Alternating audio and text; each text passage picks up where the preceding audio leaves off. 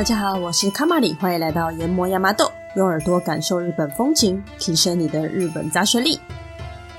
今天是大年初四，新年期间这个主题曲会比较不一样，想要有一点过节的气氛。那所谓初四是迎财神，所以祝大家新春开运发大财，好运金银滚滚来。那这么一个吉祥如意的日子嘞，要跟大家分享一个。可以看到他很幸运，而且还可能发大财的神秘生物哦。其实这个大过年的，我想了很久要做什么主题比较好。新年气氛的东西很多啦，但就觉得好像特别在新年做这件很俗气，而且大家可能过年过几天应该都已经腻了吧，所以就想说来点轻松有趣，可是跟新年没什么太大关系的东西，所以就决定做这个优马系列。先解释一下什么是 Yuma，Yuma 呢，U M A，日文念作 Yuma，它来自于 Unidentified Mystery Animal 这个字，呃，我不知道我念的标不标准啊，反正它是一个合制英文，也就是日本人自己创造的英文单字的意思。正统英语里面是叫做 Cryptid，应该是这样念吧。中文呢是未确认动物。未确认动物的意思就是说，它可能存在于这个世界上，但是尚未被学界证实的动物，好比说尼斯湖水怪啦、大脚怪这一类的。这个系列呢，会跟大家介绍两个日本的 u 嘛。今天的主角，其实照理来说，它应该是明年的生肖，因为今年是兔嘛，所以明年就是龙。它的中文叫做土龙，啊、呃，应该说中文一般翻成土龙。日文呢，它是叫做 “Tsukinoko”，“Tsukinoko” 直接翻译是锤之子，哎，就是锤子的锤，哎，所以这个东西的名称，它会根据日本的地方不同，它会有一些比较不一样的名称，但是大部分呢都是叫 “Tsukinoko”，我会统一称它为土龙。但是要先提一下，中文的土龙啊，通常也会拿来指蛇鳗这种东西，蛇鳗就是像蛇一样的鳗鱼。是一种鱼类，它通常会躲在沙子里面。那台湾它其实有很多的蛇鳗，大部分我们会俗称为土龙。至于说呢，指的是哪一个种类的蛇鳗呢？则是根据不同的地域而有所不同。因此，大家如果去搜寻土龙，会看到很多有人在抓啊、酿酒啊这一类的新闻。哎，所以千万不要误会，台湾是有这种 Yuma，那是不一样的东西。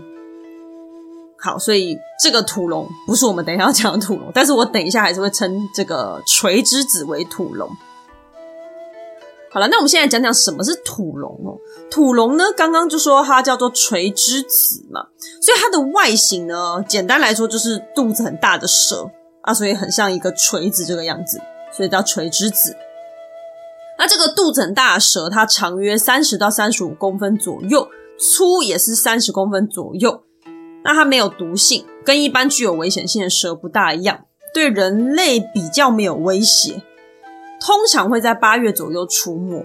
那出没地区的话呢，其实日本全岛很多地方都有目击的资料，但是大部分会说是在木曾的马龙跟七龙地区的山中。那这个地区相当的明确。好，可是大家可能对于这么确切地点没有什么概念，我就大概稍微解释一下它在哪里。这个位置等下会呃会蛮常出现的，详细的地图会附在 IG 上面给大家看。如果有兴趣要找土龙的话，你们再看看就好了。那这边因为等一下故事篇幅会出现，所以要先讲解一下木曾这个地方呢，它位于长野县。长野县它在名古屋的上方。然后岐阜县的隔壁，岐阜县可能知道的人会比较多一点，因为像是呃飞驼高山呐、飞驼高山这个地方就是之前《你的名字》这一部动画电影它的取景点。那它这个地方呢，就是在岐阜县，它算是日本中部旅游蛮知名的景点啊。例如说你要去什么黑布立山啊，或者是金泽啦，或者是河掌村。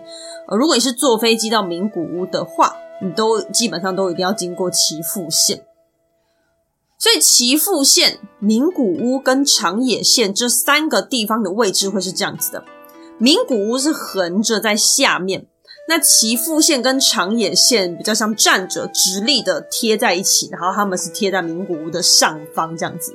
长野县在右边，岐阜县在左边。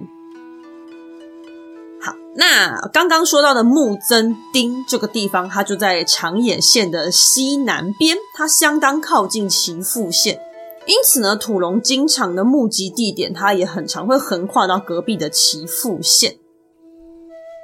好，那可能听到这边，你就会很疑惑说：啊，既然它就是一只很胖的蛇啊，你怎么知道看到是蛇还是土龙？呃，其实我也不知道，你就只能说喜爱这种神秘生物的人，可能都自带火眼金睛吧。不过我确定哦，像我这种眼馋，应该看到青蛙，我也觉得是土龙。但我们就先不要管这种不浪漫的问题了。它既然被称为 “you” 嘛表示它跟一般的幻想生物，什么中国的龙啊、凤啊、西方的独角兽啊、龙啊这一类，它是有明确的区别的。啊，确实，土龙它真的在历史上留下了不少的记录。首先，时光回溯到神文时代，你看超级悠久。那个时候文字还没有出现，但是土龙呢，已经先留下它的印记了。在长野县，也就是我们刚刚提到土龙的故乡，这个地方出土的土器呢，它的边缘装饰就有土龙的雕刻。它这个雕刻呢，头扁扁的，有点三角形啊，眼睛很大，做的有点短，应该是等比例缩小。呃，我觉得看起来很像蛞蝓，然后背上有花纹。那这个花纹其实做的蛮精致的啊，它整只是立体的，它不像说我们原住民的图腾是用画的或刻上去，而是说整只做好放在上面的那个感觉。那对于考证来说，算是呃可以很精细的观察啦，因为毕竟是三 D 的嘛。那因为它没有脚，所以合理推测这不是青蛙，也不是蜥蜴。大家就得出哦，这应该是土龙的这个结论。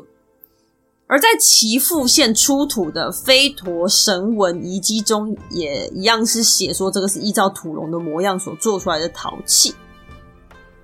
那接着呢，土龙呢，它在历史上留下的痕迹，除了这个土器之外，当然文字也一定不能放过啦。不过这个时候呢，它还不叫做土龙哦。那我们继续往下看。日本文字出现之后，很快的呢，日本最早的历史书，也就是日本书记和古事记就出现啦。在神的时代的开端，伊邪那美跟伊邪那岐呢，两个负责开天辟地的男女神，在生完日本列岛之后，开始制造了天地间所需要的山河大地，其中就生了大山津见神跟野追神。这两位神之后又结婚，再生了更多自然万物相关的神明。大山津见神呢，看汉字就知道他是山神。诶，如果听神代故事的各位，应该会听过他的名字几次。关于他个人的描写没有，但是他的孩子经常在故事中跑龙套。例如说呢，我们第六集中呢，须佐之男的太太节名田比麦的爸爸妈妈。就自称是山神的孩子啊，他是山神指的就是这个大山金剑神。那我们的第八集中呢，那个天孙尔尔义命遇见了樱花女神，那樱花女神的爸爸也是大山金剑神，可见这家伙的增产报国能力是不可小觑的。那自然呢，他的队友也不是盖的嘛，毕竟再怎么样都是女生生出来的吧。那他的妻子野追神又是谁呢？其实故事中呢，关于野追神的记录很少，几乎是没有。野追神呢，她是掌管茅草原的女神。那你不要说什么啊，茅草什么路边破野草也可以当神哦。其实茅草很重要。以前日本人盖的茅屋，它的屋顶呢就是用茅草来盖的，所以它叫做茅屋嘛。因此，野追神她算是相当重要的女神。而野追神的日文叫做 Notsuji no Kami。No 字记的汉字也可以写成野锤，野外的野，锤子的锤。野锤呢是一种日本妖怪，外形是蛇，身体很胖，头部只有嘴巴没有五官。据说它住在深山中，平常会吃兔子跟松鼠等小动物为生，偶尔也会吃人。传说中呢，看到野锤就会生病发烧，或者是碰到它就会死，是相当可怕的怪物。那你听到现在应该不难发现，野锤跟土龙其实蛮像的，只是说土龙好像没有到野锤这么可怕，长相恶心。不过野锤确实是它的前身，所以呢，大家就会认为说这个野追神呢，它跟野锤有点关系。但是至于说关系在哪，呃，除了名字一样之外呢，呃，因为野锤它也喜欢躲在茅草原之中啊，那野追神它又是茅草原的女神嘛。那关于野炊的记录呢，接下来到了十三世纪，有一本叫做《沙石集》的佛教故事问世啦。里面呢，就有一段关于野炊的记录，是这样子的：在瑞山有两名僧人，两人约定好，先死掉的那个要回来告诉另外一个死后投生去了哪里。后来呢，先死掉那位僧人就托梦到还活着的僧人的梦里，他说：“我投胎成了野锤，没有五官，只有嘴巴会吃人，这是我的报应。”因为我生前只为了名誉而学习佛法，所以就只剩下一张能言善辩、能说法传道的嘴，却没有能够辨真伪的双眼、言出必行的双手、严守戒律的双脚，俨然变成了一个鸡蛋脸一般的妖怪。那到这边为止呢，野炊的记录都是在文字上的。而进入江户时期后，随着图画书的流行，野炊的图片也开始出现在书本上。日本最早的百科全书《河汉三才图会》（Wakan Sansai Zue） 是由大阪的医师所写的，因为他强调呢，医生呢应该要通达宇宙中的所有事物啦，以此为契机，就编撰了这本书。从头到尾总共花了三十多年，全书有一百零五卷，八十一册，内容包山包海，分为天地人三部曲。里面呢附有考证啊、图解啊、标题啊等等等。吼，那内文是由汉文所写，你看得出来这本书制作的相当用心，真的就是百科全书。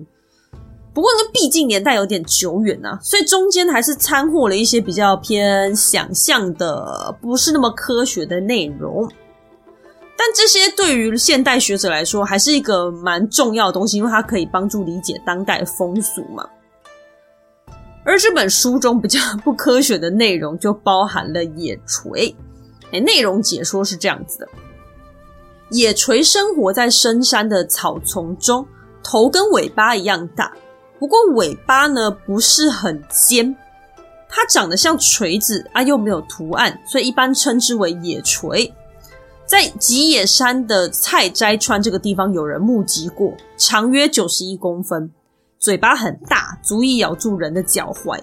它下坡的速度很快，但是向上攀爬则相当缓慢。所以如果不幸遇到它，赶紧往高处逃走即可。那这个文字旁边搭配的插图呢，就比较没有那么像我们所谓的土龙了。因为它的身体从头到尾长得差不多，就是很像放大的蚯蚓或者是普通的蛇，就跟土龙可能不是那么像。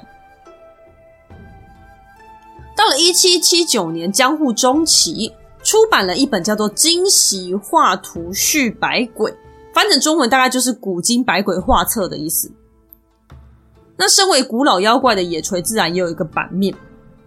画中呢是一个没有眼睛、鼻子、毛茸茸的很长的一条蛇在吃兔子，蛮可怕的。但是好像也跟我们刚刚所谓的野炊长得又有点不大一样。我在想，可能幻想的程度很多吧，毕竟是画册嘛。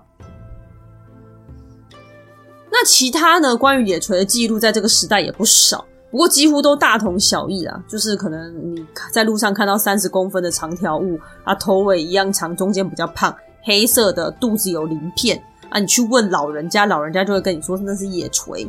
故事大概内容都是这个样子。那么被目击的地方大概都集中在中部地区的长野县啊、岐阜县啊，到关西地区的奈良、京都这一带。而比较有突破性的呢，是到了一八八六年的时候，有一本叫做《信浓奇胜录》这本书问世了。那所谓的信浓国呢，就是现在长野县一带啦。这本书中就有写到野垂。他写呢，野垂汉名叫做千岁富，富就是一个悔部，在一个重复的复的右边，它就是那个中文叫做蛇的意思嘛，我们所谓的蝮蛇有没有？那这个千岁妇呢，它通常八月左右出没，下山方式是沿着坡道用滚的下来，不会害人，跟汉和三才图会中记录的不一样。所以呢，这个野炊呢，可怕的邪恶描述，到了十九世纪的时候有了转折，而且形象是不是有点可爱？用滚的下山呢？那不知道是因为野炊过去太被人恐惧，还是经过时间的淬炼，学会人类共处。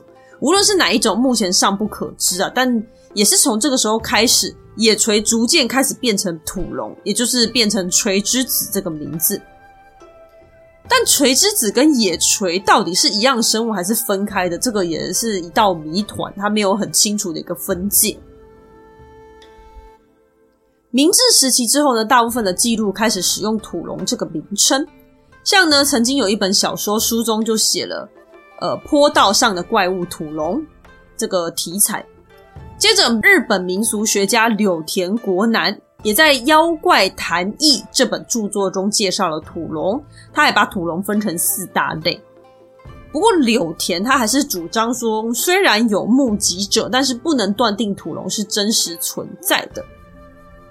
那这边你就可以看到，诶，随着时代的演进，大家会越来越客观地看待这个传说中的生物。而接着到了大正时代，这个时候已经是二十世纪了。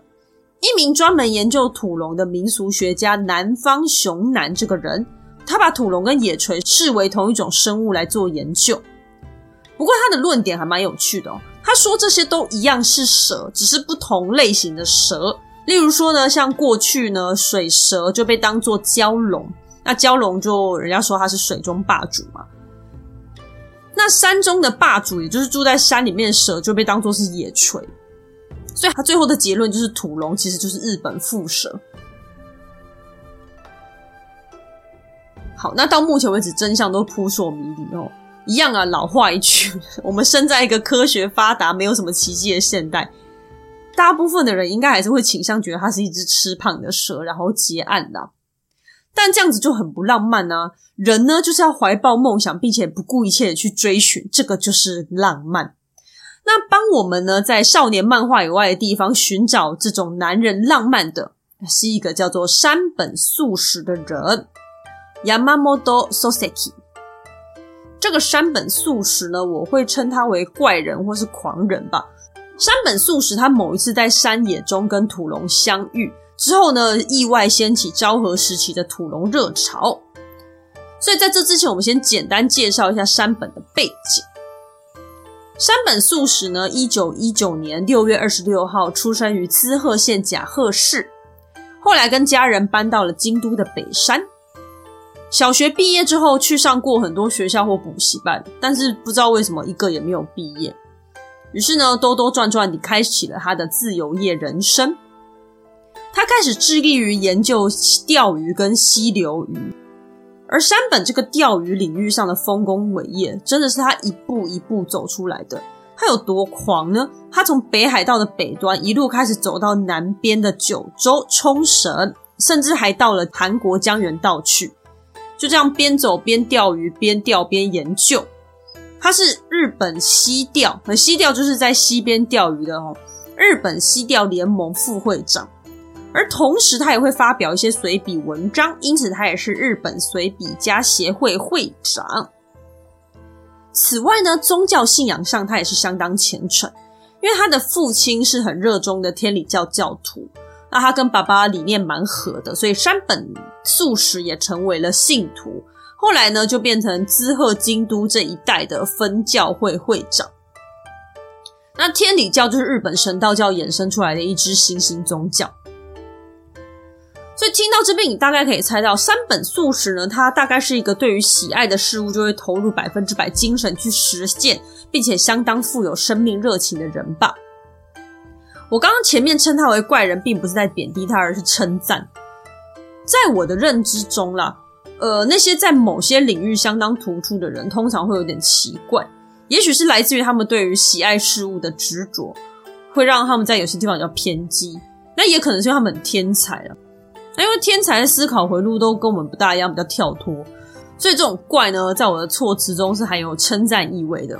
也希望大家不要误会。好，那回到山本素食，我们接着来说说他跟土龙是怎么相遇的。刚才有提到呢，山本后来跟家人搬到了京都北山的这个地方居住。那北山呢，它其实就是在京都市区偏北边的这一带。他如果一直在往北走的话，就会到京都的山区这个鞍马贵船的这个地方。那那一天呢，山本又要去西钓。他这次呢是去走鞍马贵船这一带的一条古道，算是比较人烟稀少的静谧场所。山本就在那里走啊走啊走啊，突然觉得很想要小便，他就一边找隐秘的地方，一边往河流的上游走去。就在这个时候呢，有一个东西发出一个诡异的声音，一边朝他飞扑而来。还好山本反应够快，一个转身躲过了这个飞来横祸。接着他定睛一看，哎呦，他惊呆了，那是一条短短胖胖的蛇，大约是一个酒瓶的宽度，可是没有那么圆，比较偏扁平。颜色是黑色的，目测长度不超过四十公分，头部大小呢，大约只有成人的三指并拢的这个粗度，那厚度也差不多。这只怪蛇身上有鳞片，但是跟一般的蛇类比起来比较粗糙，比较像鲤鱼的鳞片。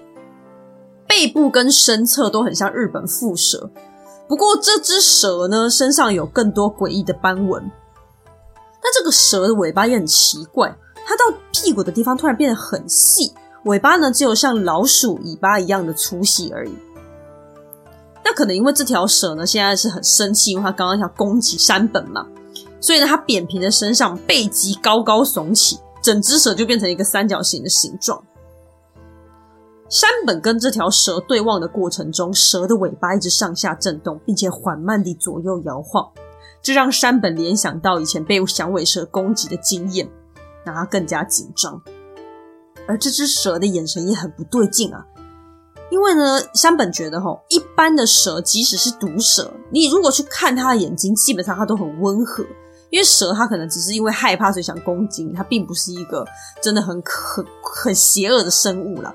但是这只怪蛇，它眼中透露着一股纯粹的邪恶，盯着山本直发寒呐、那个是比毒蛇还要更邪恶可怕的眼神。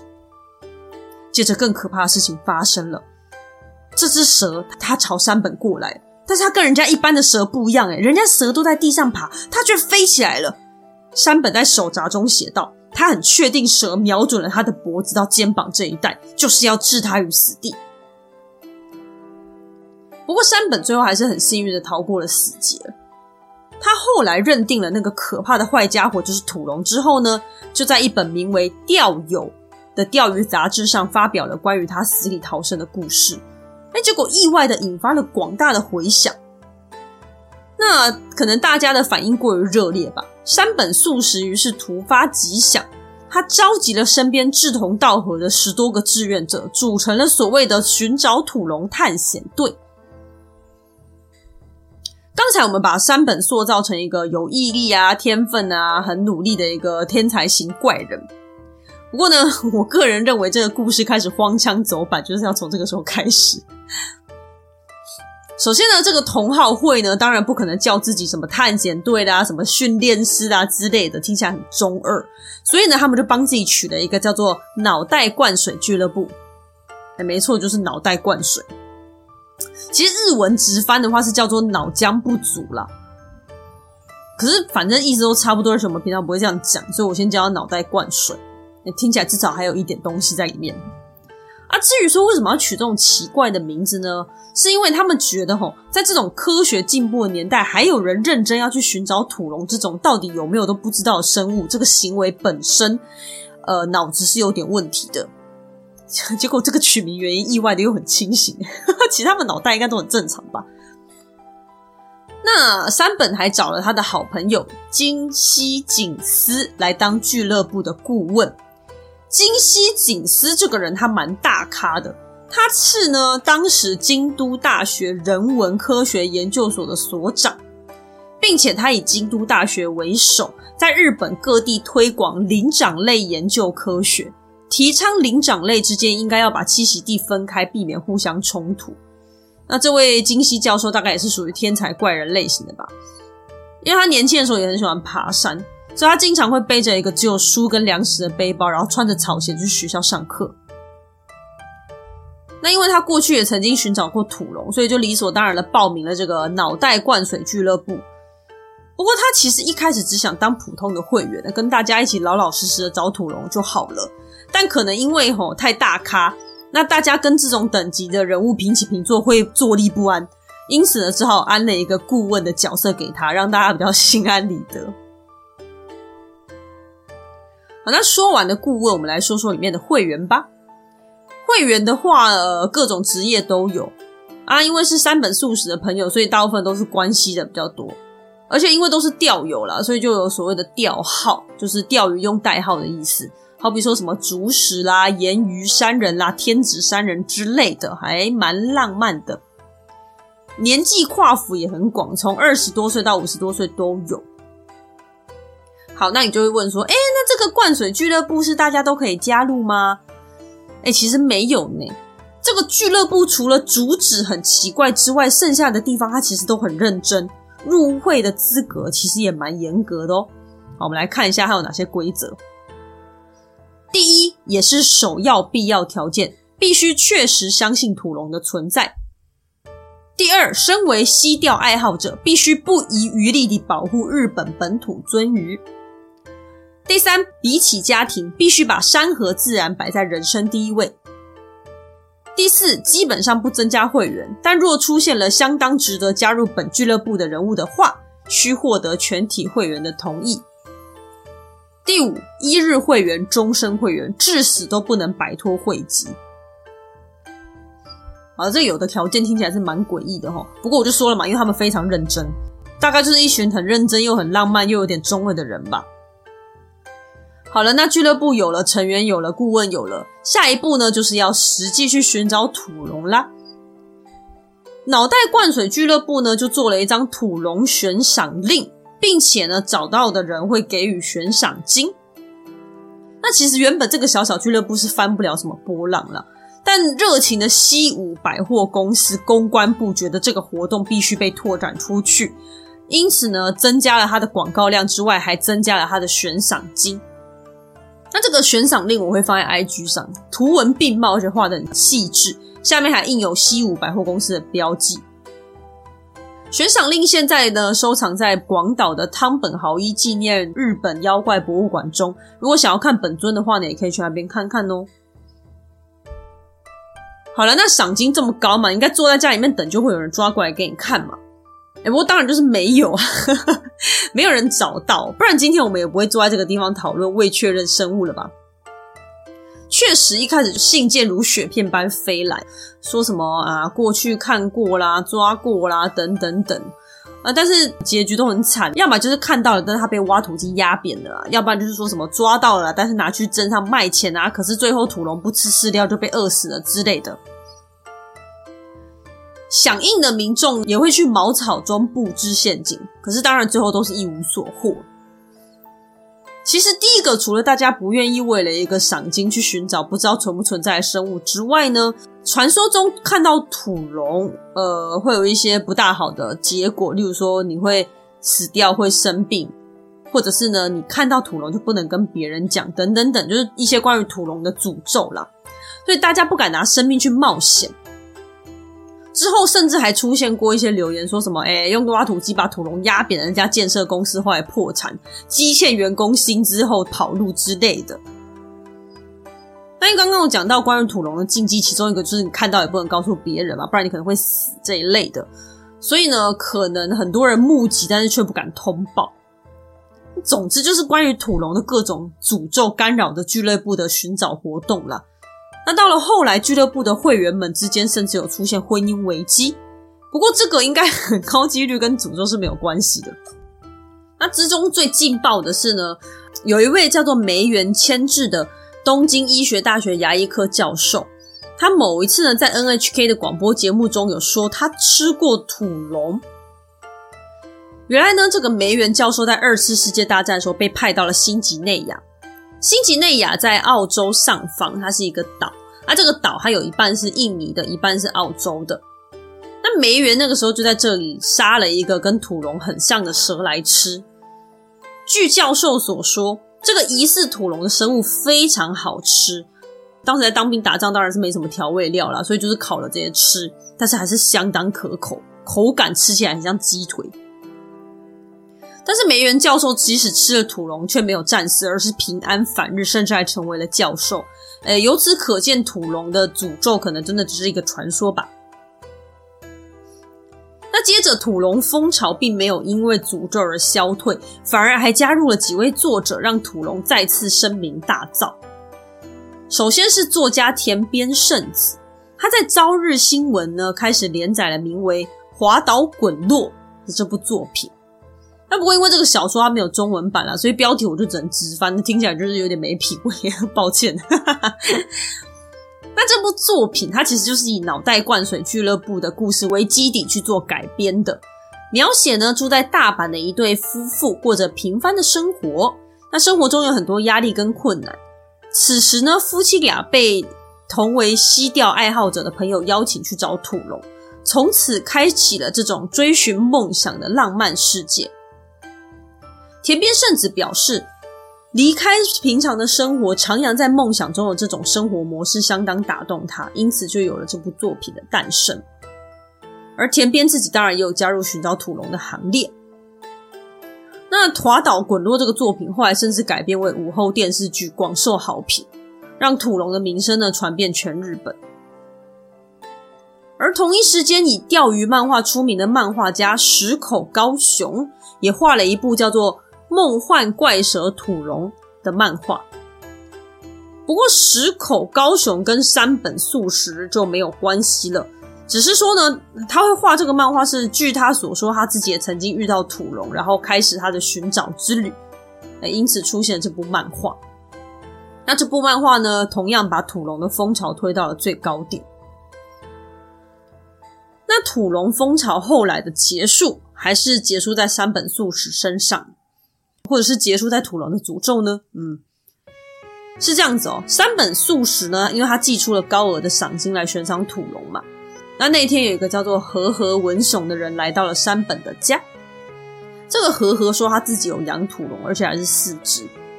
一开始山本也不相信啊，因为他觉得啊，我都抓不到你还养，会不会太扯？不过因为和和这个人他谈吐很优雅，而且相当博学多闻，可能看起来像正派人士吧。因此呢，山本还是选择相信了他。那和和那时候答应说要把土龙拿过来给山本，所以山本就给了他五万日币当做交通费。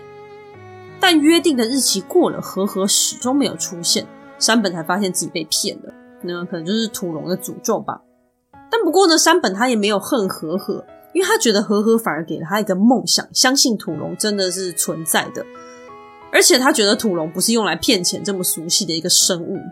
但是在这个诈欺事件过后，山本素实就没有再投身于寻找土龙的行列，并不是说梦想或者是热情消退了。而是他开始发现，土龙这个活动一开始确实是自己发起的，因为他想要确认自己当初看到的是真的。但是渐渐的，他觉得活动开始走歪了，一直到出现上次那个诈欺之后，他觉得这个土龙的活动唤醒了人类丑恶的一面。他在文章中写道：“土龙不是小丑，我渐渐的开始希望土龙可以逃得越远越好，不要被抓到。”一开始按下这个开始钮的行为是错误的，但接下来这双按着警铃的手是不会停下的。我不会再追寻土龙，但是我会去那些有着土龙栖息的山，直到我走不动为止。而若是哪天有幸再与土龙重逢，我会告诉他：“你果然是真的耶，太好了！不过快逃吧，在人还没有追过来之前，快逃，逃得远远的吧。”这个结局我其实觉得蛮感动的。山本素实与土龙的相遇开始，对于土龙的好奇、期待，逐渐转为喜欢、痴狂。最后呢，也因为太爱了，他选择了放手，让土龙自由徜徉在山野中，不要被人类给胁迫，也不要因为土龙而让原本爱土龙的这些人变成丑恶的、肮脏的。这也许就是爱的最高表现了吧。那接下来简单交代一下山本后来的故事。他被征召入伍，后来回故乡之后，发现老爸已经过世了。悲伤的他呢，过了不久马上就结婚了。但结婚不久，他又再次被征召到冈山，而这次也很幸运没有战死啊，再次回到故乡。那不过这一次呢，呃，他就看到了很多战争的残酷。当时跟他一起入伍的战友总共有九十九人，但是后来只回来了六个。也许是这些世界的真相、世界的残酷呢，把山本的年少轻狂消磨了许多。他于是宣告脑袋进水俱乐部的活动终结。山本素实的婚姻也是蛮令人唏嘘的。他很爱他的第一任太太，但是太太后来因为肺结核呢就过世了，留下山本跟他们年幼的女儿。山本应母亲要求又再娶，但是第二任太太跟他个性很不合，太太一天到晚就是离家出走。而他们两个人的女儿也罹患严重的脑性麻痹，山本于是呢就经常不在家，把女儿留给母亲照顾，自己则投身于喜爱的绘画跟钓鱼中。那当然了，山本对他的家可能不是这么负责任，但是呢，这也许也可以解释说，为什么山本可以徒步走遍日本，可能因为实在有太多的负担与伤害，使得他只能继续走下去，也唯有山野自然可以稍微慰藉他的心灵吧。一九八八年，山本素食死于癌症，享年六十九岁。山本素食的故事蛮浪漫的，但是也让人感受到一点淡淡的哀伤。而他对于土龙的爱呢，深深打动了所有人。我们感谢山本素士曾经带给我们关于土龙的一切。